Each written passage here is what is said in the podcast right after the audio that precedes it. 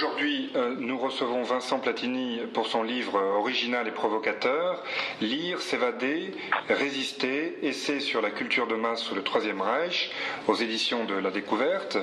Bonjour Vincent Platini. Voilà, alors votre thèse dans votre livre, si, je vous lis bien et si on vous les a bien lus, c'est que la culture de masse n'a pas été euh, simplement une propagande insidieuse, mais le ferment de la résistance. Alors, je, trouve cette, idée très intéressante et euh, très provocatrice, parce qu'elle va à l'encontre de toute une philosophie euh, éducativo-sociale qui prétendait quelque part que le salut de l'homme était dans la culture, entre guillemets, culture élitiste, et non pas dans la culture de masse sous-entendu, allez voir des films à rêver et n'allez pas, n'allez pas au, à l'IMAX du coin de la rue, et, quelque part aussi euh, le reflet dans, quelque chose pour lequel, enfin, je suis moi-même victime, les universités populaires par exemple, euh, et euh, aussi quelque chose comme la diabolisation du FN, qui sont en gros depuis, depuis 30 ans euh, la logique euh, selon laquelle les professeurs, les écrivains doivent lutter euh, par leurs écrits, donc une culture intellectuelle, et finalement se détourner de la culture de masse qui promouvrait quelque part des idées proches de la volonté de puissance, de la force, de la raison de, la violence, etc., etc. Donc, est-ce que, est que je vous ai bien lu? Est-ce que, est-ce que c'est ça le propos du livre?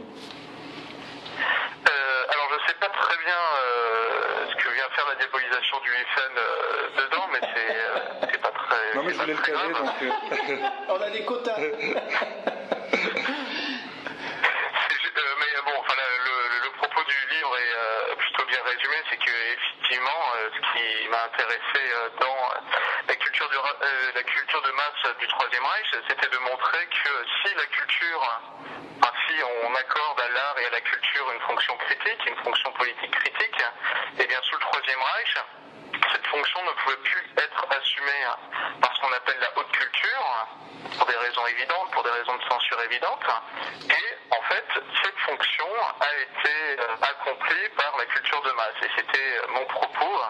Et si on veut une réhabilitation de la culture de masse, de la culture populaire, pour montrer que malgré tout, sous le Troisième Reich, il y avait une subversion possible et qui a pris euh, corps, qui a pris euh, dans la culture de masse. D'accord. ce que je voulais dire par le, Front National, c'est que derrière l'idée de la diabolisation, enfin derrière l'idée de, la lutte, je sais, on est né euh, à peu près la même année, en 1980, et, euh, depuis mon enfant, je n'ai cessé d'entendre euh, des propos, des propos, je dirais entre guillemets, de propagande contre le Front National, et, c'est pour ça que je, me dis quelque part, ils étaient victimes de cette logique, la culture élitiste et la culture de la raison contre la culture populaire. Enfin, je m'explique juste un instant. dangereuse. Oui, qui, est en un sens dangereuse. Je me tourne vers Véronique. Oui, euh, bonjour. Euh, moi, je, me demandais justement euh, quelles sont les, motivations d'un jeune homme, comme vous l'êtes, comme mes collègues ici à côté de moi, pour, pour s'intéresser à un sujet si spécifique, si particulier, qui est culture et, s'amuser durant, euh, en Allemagne dans les années 30, durant l'époque euh, nazie. Euh, pourquoi Pourquoi vous, vous avez choisi ce sujet? Alors il y a plusieurs raisons, ce serait difficile de toutes les nommer. Disons qu'il y a une raison bah, très, très pragmatique, très, très pratique si on veut, c'est que durant mes années de thèse, j'ai travaillé sur la figure du truand dans l'entre-deux-guerres en littérature et cinéma, donc ça rejoint quand même mhm. les, populations euh, de, nos chers voyous. Et euh, je me suis rendu compte euh, que autant on avait beaucoup de documents, beaucoup d'articles sur la, culture, la, la, culture populaire, les, les polars notamment durant Weimar, autant à partir de 1933 on n'avait plus rien, comme si les, les Allemands avaient cessé de lire des romans policiers après 1933. Hmm. Donc ça c'était d'un point de vue euh, très, très pratique. Et ensuite, j'ai toujours eu euh, à cœur de gratter un petit peu plus euh, par-delà les, les, idées préconçues, si on veut, ou en tout cas les, monolithes.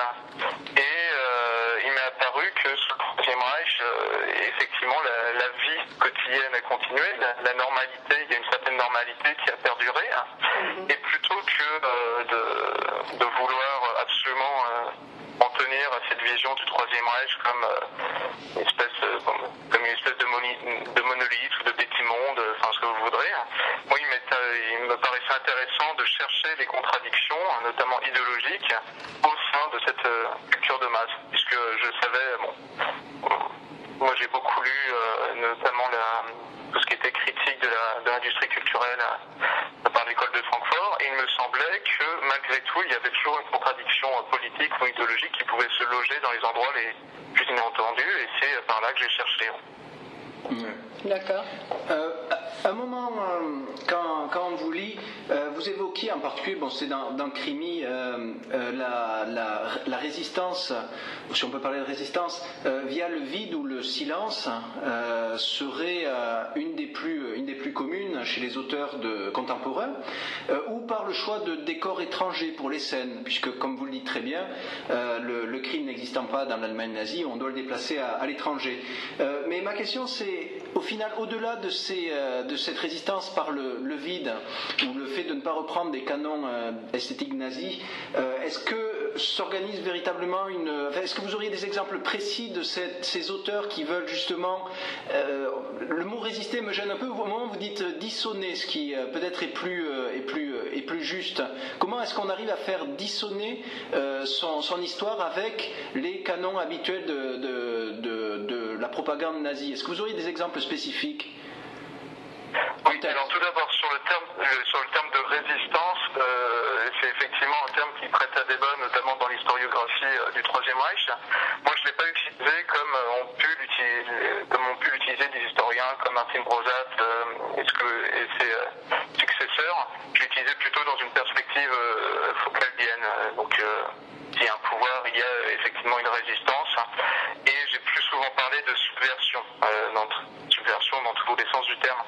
En ce qui concerne euh, les subversions ou les dissonances euh, d'auteurs très précis, euh, oui, il y a des, des exemples assez, assez intéressants dans l'anthologie Crimi. J'en cite, je cite au moins deux auteurs hein, qui me paraissent vraiment, vraiment intéressants à, retraduire et à réhabiliter. Il s'agit tout d'abord d'Adam Koukov et de Michael Twick. Adam Koukov, ça a été tout d'abord un, auteur tout à fait, euh, tout à fait en place sous le Troisième Reich, qui a écrit euh, des crimis, des, des, romans policiers, des textes, des, des romans assez légers jusqu'en 1942, un date à laquelle il a été arrêté par la Gestapo et exécuté, ah. il appartenait à un groupe de résistance, l'Orchestre Rouge. L'Orchestre Rouge. Dans, euh, dans ces romans, il y a toute une série de tactiques littéraires qui sont mises en place pour pouvoir critiquer le régime ou pour pouvoir en tout cas développer euh, une vision politique euh, qui, n'avait plus sa place Reich. Et je, suppose, je suppose que ça doit être plus subtil que le fait d'avoir une amitié avec quelqu'un d'une race différente. Donc comment ils arrivent à, mettre le coin de la critique dans ce, ce bloc un peu monolithique de, de la pensée, pensée unique nazie? Concrètement, est-ce que... Oui? Bah, Tout simplement, enfin, il, y a, enfin, il y a différentes tactiques. On a parlé du, du déplacement, par exemple, de l'intrigue. Plutôt que de placer euh, son roman en Allemagne, on va le placer euh, euh, au 19e siècle ou, ou à l'étranger, ce qui va permettre de critiquer, par exemple, les autorités, de critiquer la police, de montrer qu'il y a une certaine corruption, que l'organisation de la police n'est absolument pas parfaite, mais souvent soumise à l'arbitraire ou tout simplement de développer des théories euh, criminologiques pour dire bon c'est aussi le milieu qui le, milieu social enfin le milieu dans le sens social qui peut qui peut inciter euh, les, certains personnages au crime et c'est là où ou alors, pardon excusez-moi alors tout simplement alors qu'il y a des, des métaphores euh, notamment médicales pour désigner la police et le criminel dans la propagande nazie, faire dire à son, à, son personnage principal que si la police est, est, censée faire office de médecin, eh ben, elle ne fait qu'amputer ou donner des, des, purgatifs à la société. C'est n'arrivais pas à comprendre comment, en déplaçant l'histoire par exemple à, à l'étranger, on arrive à maintenir dans l'esprit du lecteur que la critique s'applique en fait au, régime, euh, au régime nazi, en sachant quand vous avez le Chicago, le Chicago des années 30 avec ses, gangs, sa mafia, comment les auteurs parviennent à glisser en subliminal qu'il s'agit d'une critique en fait en filigrane du régime nazi. Est-ce que certains vont aussi loin que ça? Est-ce que certains vont aussi loin que ça? Oui, oui. Euh, il y a, en fait, euh, il faut tout d'abord euh, se remettre un petit peu dans le contexte de lecture de cette époque. C'est que les, les, lecteurs ont, enfin, du fait de la censure, du fait de la pression extrême qui, pesait sur la lecture, les, lecteurs un petit peu cutés, un petit peu astucieux, ont affiné leur lecture. Il y a des textes, des témoignages très probants, aussi bien de libraires que, que d'auteurs, que de lecteurs de cette époque, qui expliquent que la moindre allusion politique était, euh, était très rapidement saisie. Hein. D'accord. D'autant plus que bon, bah, le message circulait assez rapidement sous le manteau euh, entre, euh, entre lecteurs, entre libraires et entre libraires et tout ce qu'on voudrait. Il y avait une certaine communauté de lecture qui se formait et on regarde un petit peu dans ce bouquin, il y a par exemple cette nouvelle ou cette nouvelle-là qui pourrait t'intéresser. Et on se comprenait assez rapidement. Et là, vous parlez bien de, de critique, enfin les contemporains étaient conscients de ça, c'est pas comme, euh, comme une relecture des textes de Sartre euh, où on s'aperçoit plus tard que... Non, non, ce n'est... D'accord. non, non, non, ce n'est pas du tout... Enfin, c'est une question euh, que je me suis bah, souvent posée pour cause, de savoir si cette critique était effective ou si c'était juste une projection de ta part. Et en fait, non, en s'appuyant sur des courriers de, de, lecteurs, en s'appuyant sur des, des, souvenirs de libraires ou, ou d'auteurs, cette critique était, était tout à fait saisie par les lecteurs. Et on a des témoignages aussi d'auteurs comme Bergen-Gruen, par exemple, qui, qui expliquent dès 46 que oui, ce texte faisait référence à telle, à telle situation.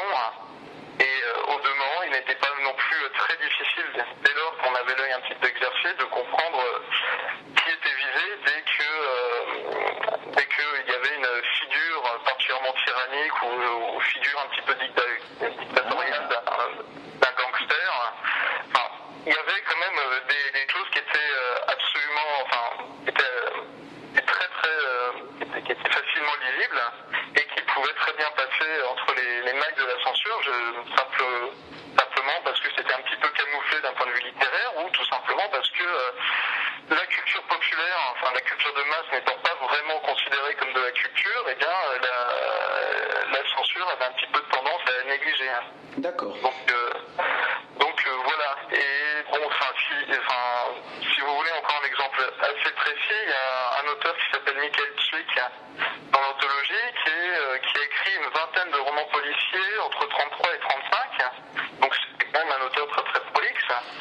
Et euh, parmi ces nouvelles, il y a une lettre, il y a une nouvelle qui se constitue d'une lettre écrite par un criminel à, un préfet de police pour lui expliquer que euh, il a commis un crime, que, euh, enfin, que en fait il est, il est revenu en Allemagne, enfin il est exilé aujourd'hui aux États-Unis et qu'il est revenu en Allemagne pour se venger d'un type qui avait spolié toute sa famille. Euh, donc cette nouvelle était, enfin, pouvait, pouvait paraître un petit peu anodine, mais dès qu'on se met à décrypter, on comprend très rapidement en fait que qu'il s'agit grosso modo d'un juif qui est exilé aux États-Unis et qui est revenu pour se venger d'un pour se venger des nazis, hein, puisque la personne dont il se venge s'appelle Walter Sturm et Sturm est un terme très très connoté dans la langue du Troisième Reich, puisque c'est Sturm c'est la tempête, l'assaut, c'est dans les, les et ça ce sont les Sturm Abteilung et Der Stürmer c'est le, le, titre le titre vraisemblablement du journal le plus antisémite sous le Troisième Reich. Donc tout ça pour vous dire que assez souvent la subversion s'appuyait sur les mêmes termes, les mêmes mots que la propagande nazie. Et c'est à chaque fois ça qui pouvait faire dresser l'oreille au lecteur, c'est qu'on reprenait très souvent des métaphores ou des termes qui normalement appartenaient à la propagande nazie, mais on allait les déplacer ou on allait film, ou on allait les employer dans un sens un petit peu bizarre. Et à partir de ce moment-là, le lecteur commençait à dresser l'oreille et allait commencer à creuser le sens. Hmm. Je vous remercie. Merci. Et Vincent Euh, euh, j'ai une question que, fait naître votre réponse à, Damien.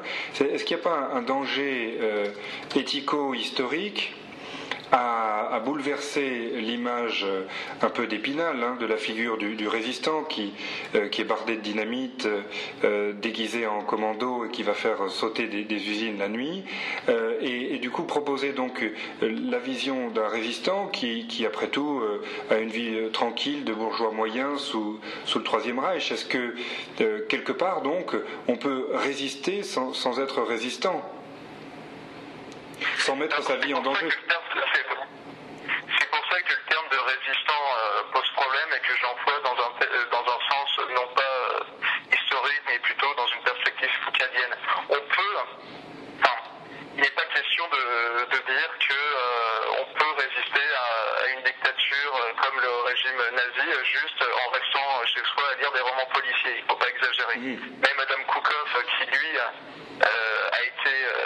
était écrivain résistant hein, et a été arrêté par la Gestapo, écrivait euh, très clairement que un roman n'a jamais déclenché une révolution. Donc il faut, il faut pas pousser trop trop loin le raisonnement. Hein.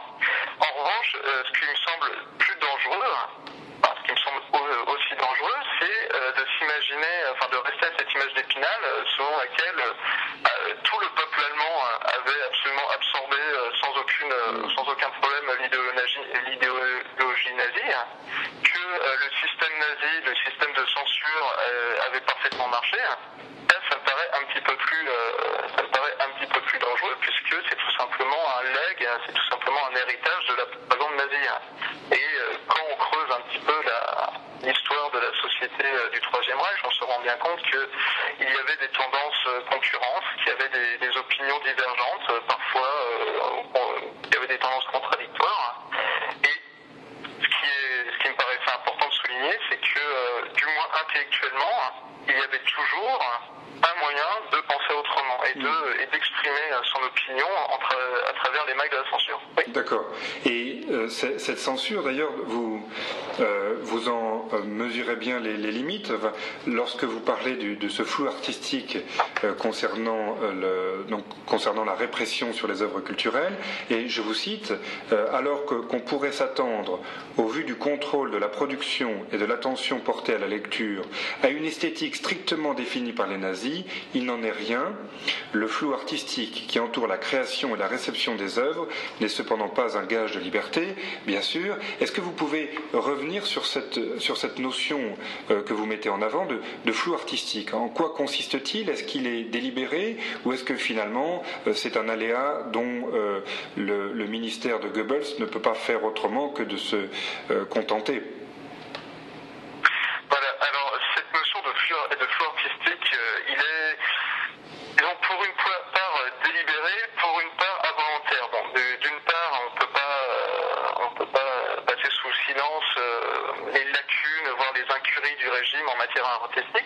Il y avait une certaine désorganisation et voire euh, certaines contradictions entre les différentes chapelles du régime.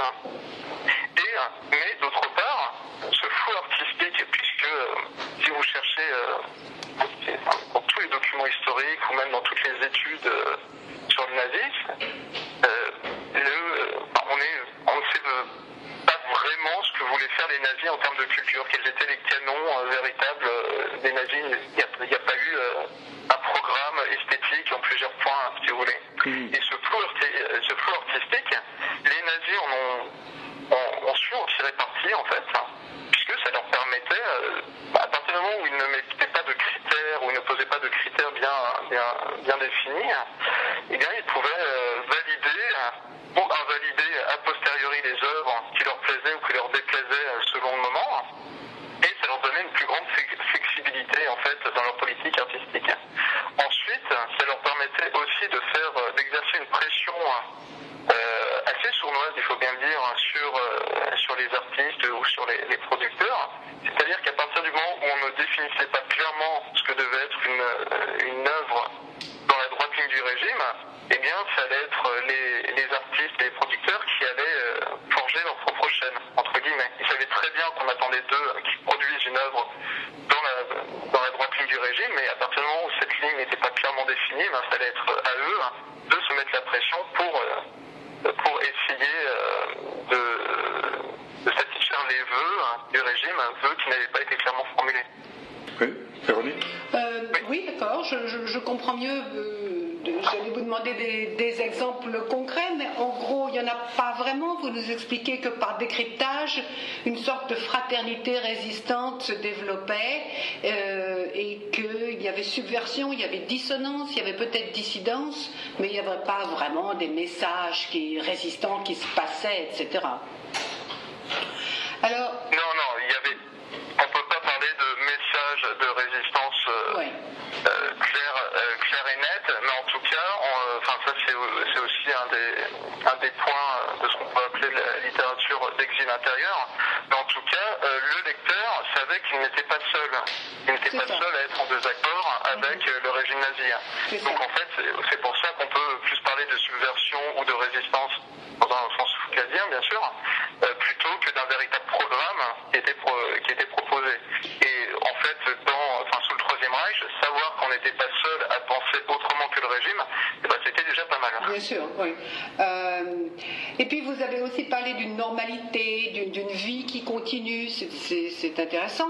Et je me demandais maintenant, de nos jours, dans tous ces, foyers qui, posent problème en ce moment, enfin, euh, de, de, guerre, d'émeutes, de, de, censure, comme euh, dans les pays islamistes ou en Syrie, ou une guerre complètement voilà, où il n'y a, pas de journalistes, où il n'y a pas de, pas de liberté. Pas d'importation surtout, alors que là apparemment il y en avait.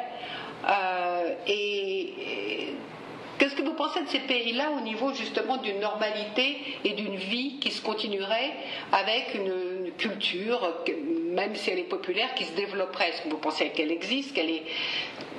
Voilà, j'aimerais bien vous entendre là-dessus, si, si vous avez une opinion. Ben, enfin bon, j'ai une, une, petite opinion, mais euh, bon, comme je ne suis pas spécialiste de ces pays, je ne vais pas trop m'étendre au risque de dire des bêtises. En tout cas, bon, euh, a priori, il n'y a pas de raison qu'une euh, forme de dissidence ne subsiste pas dans le divertissement populaire dans ces pays.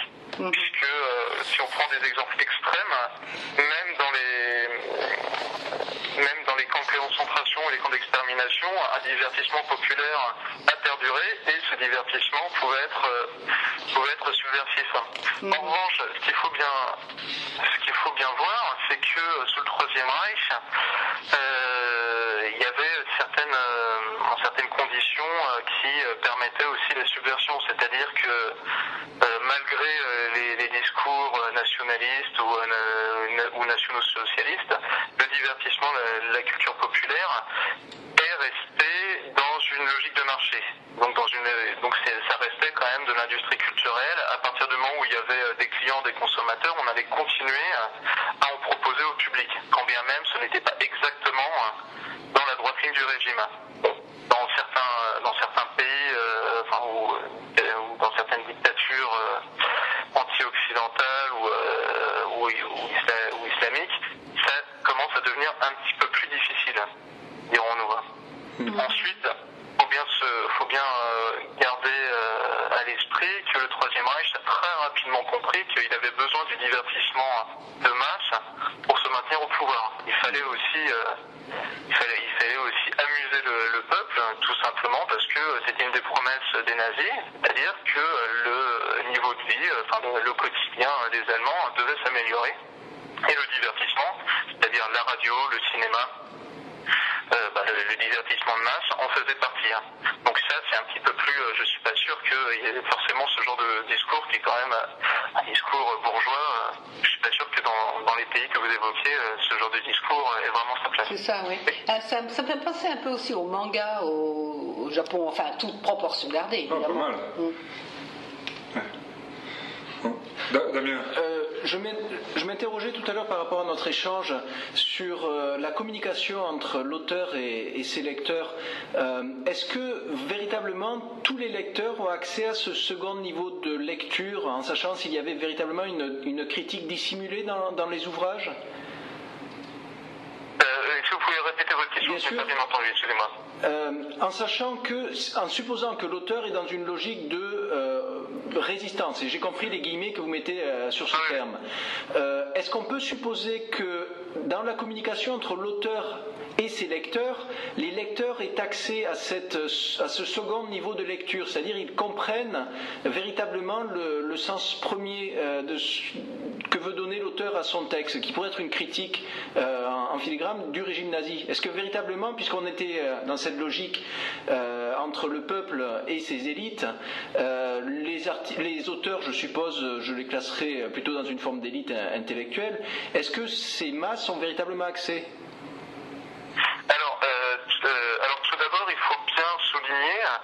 que euh, le public de ces œuvres n'est pas homogène. C'est-à-dire que, et ces, œuvres étaient conçues pour cela, c'est-à-dire qu'elles devaient être comprises différemment par différents publics. Et ça, c'est un point sur lequel, différents, euh, enfin, sur lequel les différents auteurs reviennent assez fréquemment, notamment Werner Berger-Goren, de dire qu'ils ne s'adressaient pas à tous leurs lecteurs. Moi, j'utilise le terme plutôt, euh, je dis plutôt que ces textes vont à l'encontre de leurs lecteurs, de leur public, c'est-à-dire qu'ils ne leur facilitent pas la tâche, mais ils peuvent quand même les toucher. Et pour répondre à la question, est-ce qu'il y avait une, euh, compréhension effective de ces messages Eh bien, euh, oui. après, il faut, je n'ai pas d'études sociologiques euh, à disposition pour pouvoir dire, bon, les masses, les masses populaires ont compris ce message ou ce que vous voudrez. Hein. Mais en tout cas, nous avons à disposition de lecteurs qui, euh, bien sûr, sous une forme un petit peu codée, euh, mais assez, assez compréhensible, remercient les, auteurs en disant ah ben ça fait du bien de nos jours de lire ce genre de texte, hmm. où ils reprennent les termes justement de propagande qui ont été utilisés par les auteurs dans leurs textes et dans leurs lettres en disant on a bien compris ce que vous voulez dire. Mais est-ce qu'on n'est pas dans j'ai eu une Pardon j'ai eu une petite surprise euh, en achetant euh, un roman policier euh, bah, de toujours de Adam Koukoff, de, et ce roman policier donc qui date de 1942. Et à l'intérieur, il y avait une petite dédicace, non pas de l'auteur, mais d'un Allemand qui offrait ce roman policier à un autre de ses amis pour Noël. Et cette dédicace, je me suis assez longtemps cassé la tête dessus. elle, elle était cryptée, mais elle indiquait bien que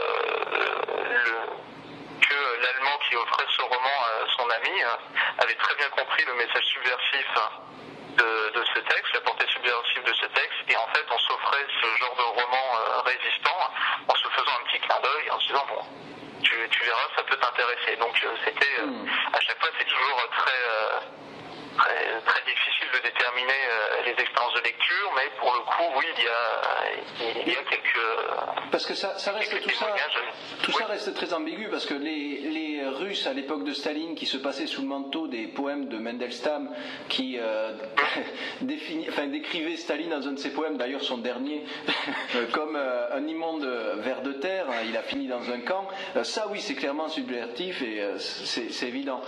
pour pour ces, ces auteurs qui euh, joue de, double sens euh, et ses lecteurs, ou une partie de ses lecteurs qui, euh, qui le perçoivent, je posais la question est-ce que dans ce genre de régime totalitaire, est-ce que les gens commencent à développer une forme de double cerveau avec une sorte de duplicité qui, qui, doit se mettre en place pour cohabiter avec un régime totalitaire, ou ce ne sont pas les mêmes personnes qui applaudissent Hitler sur le bord de la route quand il, quand il se promène en Allemagne et ceux qui lisent ses livres? Ce sont les mêmes personnes ou c'est des gens différents? Bah, c'est un petit peu, là, c'est un petit peu difficile de vous répondre. En tout cas, euh, ce qui est évident, c'est qu'il y avait une espèce de schizophrénie en Allemagne à cette époque. C'est ce qu'un historien euh, qui s'appelle Hans-Dieter Schaeffer a appelé la conscience clivée, hein, où euh, les, les, Allemands pouvaient très bien applaudir à certains congrès du parti et en même temps consommer de la culture de maths américanisée, alors que c'était très mal vu du régime.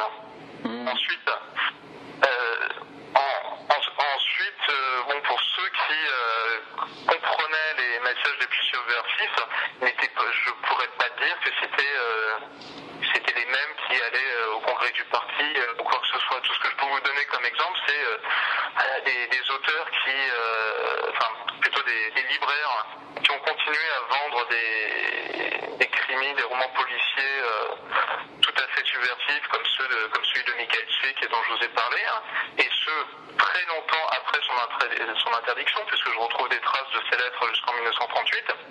Et ces libraires savaient très bien que Cvick avait été interdit, ils savaient très bien qu'il euh, y avait un message subversif à l'intérieur de ces livres. Ils ont continué à, vendre ces livres, tout simplement parce que ça se vendait. Parce que euh, bah, y avait aussi euh, un argument qu'il toujours prendre en compte dans la culture de masse et dans l'industrie culturelle, c'était l'argent, ça se vendait. Hmm. Vincent Platini, j'ai ce qui est marrant, c'est que ces libraires, bon, ils étaient membres du parti, hein, et j'ai retrouvé des lettres euh, du, parti nazi qui disaient, mais euh, attendez, vous êtes le représentant du parti à Koblenz, et vous continuez à vendre ces trucs, qu'est-ce qui, vous arrive? Tout simplement, ça se vendait. Bon exemple. Vincent Platini, j'ai une question. Euh, si si on, souscrit à une sorte d'équation facile qui viserait à dire que quelque part, enfin, le, capitalisme, et puis nous aux États-Unis, on, on, en a des, bons, des belles victimes, le capitalisme constitue une nouvelle forme de totalitarisme. Donc si on souscrit à cette équation euh, facile, est-ce qu'on pourrait dire que euh, allant voir des films grand public, euh, quelque part, nous, spectateurs ou nous, lecteurs, lorsqu'on lit un roman, un roman historique entre guillemets facile, est-ce qu'on peut, quelque part, résister à ce, système? Et j'ai en tête un exemple précis, alors je me tourne vers mes collègues pour voir s'ils partagent mon goût pour euh, les films de John Carpenter. Euh, mais je pense par exemple au film de John Carpenter qui, dans ses, je sais pas si vous, vous êtes fan, mais qui dans ces, films qui euh, mettent en scène des vampires, des morts vivants, des zombies, participe quand même à, résister au, système. Donc, euh, question que je me suis souvent posée au sujet de John Carpenter. Oui, alors moi aussi, c'est une, euh, une, question que je me pose euh, assez souvent, mais en tout cas, bon, c'est un, un, sujet qui me tient à cœur, c'est qu'effectivement, il y a une responsabilité hein, du lecteur, et même dans un système comme un système capitaliste et dans un système comme celui de l'industrie culturelle, il y a une résistance intellectuelle possible de la part du lecteur. On n'est pas non plus obligé hein, d'absorber euh, l'idéologie qu'on veut nous faire manger dans, dans, un film grand public, hein, si on veut. Hein.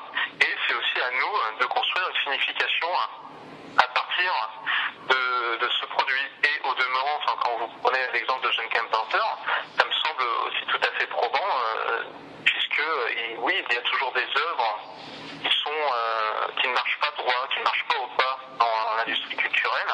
Et ça, vous pouvez retrouver euh, ce genre d'exemple dès, euh, dès, les années 20-30. moi, je pense plutôt aux romans policiers de ces années-là, du Dashiell Hammett ou même Paul Kane ou, ce genre d'auteurs qui pouvaient avoir des pouvaient avoir des, une vision très très critique de la société euh, américaine, de la société capitaliste, et pourtant rentrer tout à fait dans le, dans le circuit hein, de l'industrie culturelle. Donc il me semble que euh, ce genre de, de petite subversion, ce genre de petite résistance est tout à fait possible euh, dans un système capitaliste, et ce n'est qu'une des, qu'une des contradictions parmi tant d'autres Bien sûr. Euh, je voulais aussi vous, poser des questions, mais on n'a plus beaucoup de temps sur la, figure du voyou qui, m'est chère et quelque part euh, que je trouve incarner bien souvent euh, une, certaine manière de figure du résistance parce qu'elle est irréductible à, la loi. Est-ce que, pour, pour, être simple et malheureusement donc réduire et élaguer ce que j'avais préparé, est-ce que quelque part, la figure du, voyou, euh, du truand, qu'on trouve dans les romans euh, de 33, enfin de 33 à, 40, 45, est-ce que quelque part, elle permet de, penser la résistance, ou est-ce que le voyou est, un élément perturbateur de, ce système qui se veut bien huilé, de cette mécanique nazie?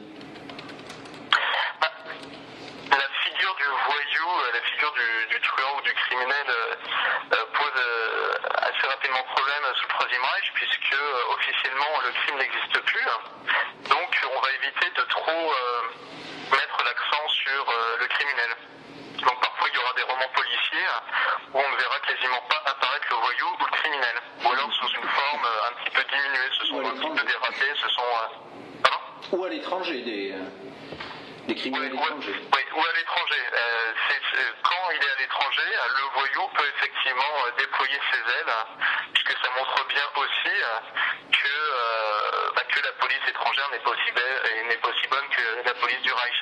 Puis ça conforte l'idée que l'Allemagne est entourée de peuples criminels qui, n'attendent que chose, c'est d'agresser. Hmm. Mais parfois aussi le voyou euh, placé à l'étranger peut prendre d'étranges formes dictatoriales. Enfin moi j'ai un roman qui est en tête qui est paru en 34-35 où euh, le, truand à la fin du, roman euh, explique qu'il était lui-même un petit dictateur et qu'il a été tout simplement détrôné parce qu'il était trop autocratique, dirons-nous. Hein. Hmm. Mais en revanche, il y a un exemple assez intéressant euh, vraiment à la fin du régime. En 1944, il y a un roman policier euh, qui euh, se place à Berlin et qui narre l'enquête de la police berlinoise à l'encontre d'un tueur en série dans le métro. Et c'est un roman qui a été inspiré d'un fait divers réel hein, qui s'est réellement passé dans les années 40 à Berlin. Et ce tueur en série échappe à toutes les recherches, échappe à toutes les battues, échappe à toutes les fouilles qui ont lieu dans un quartier de Berlin. Et incidemment, très très rapidement, mais vraiment dans, sur deux lignes, on, comprend pourquoi ce tueur en série à la fin échappe à toutes les battues, c'est que tout simplement il appartenait au SA.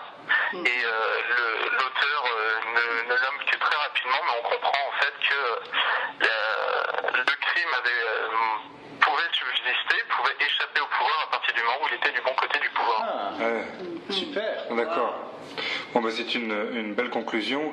En tout cas, nous, nous vous remercions euh, sincèrement pour euh, avoir répondu avec gentillesse et patience à toutes nos questions.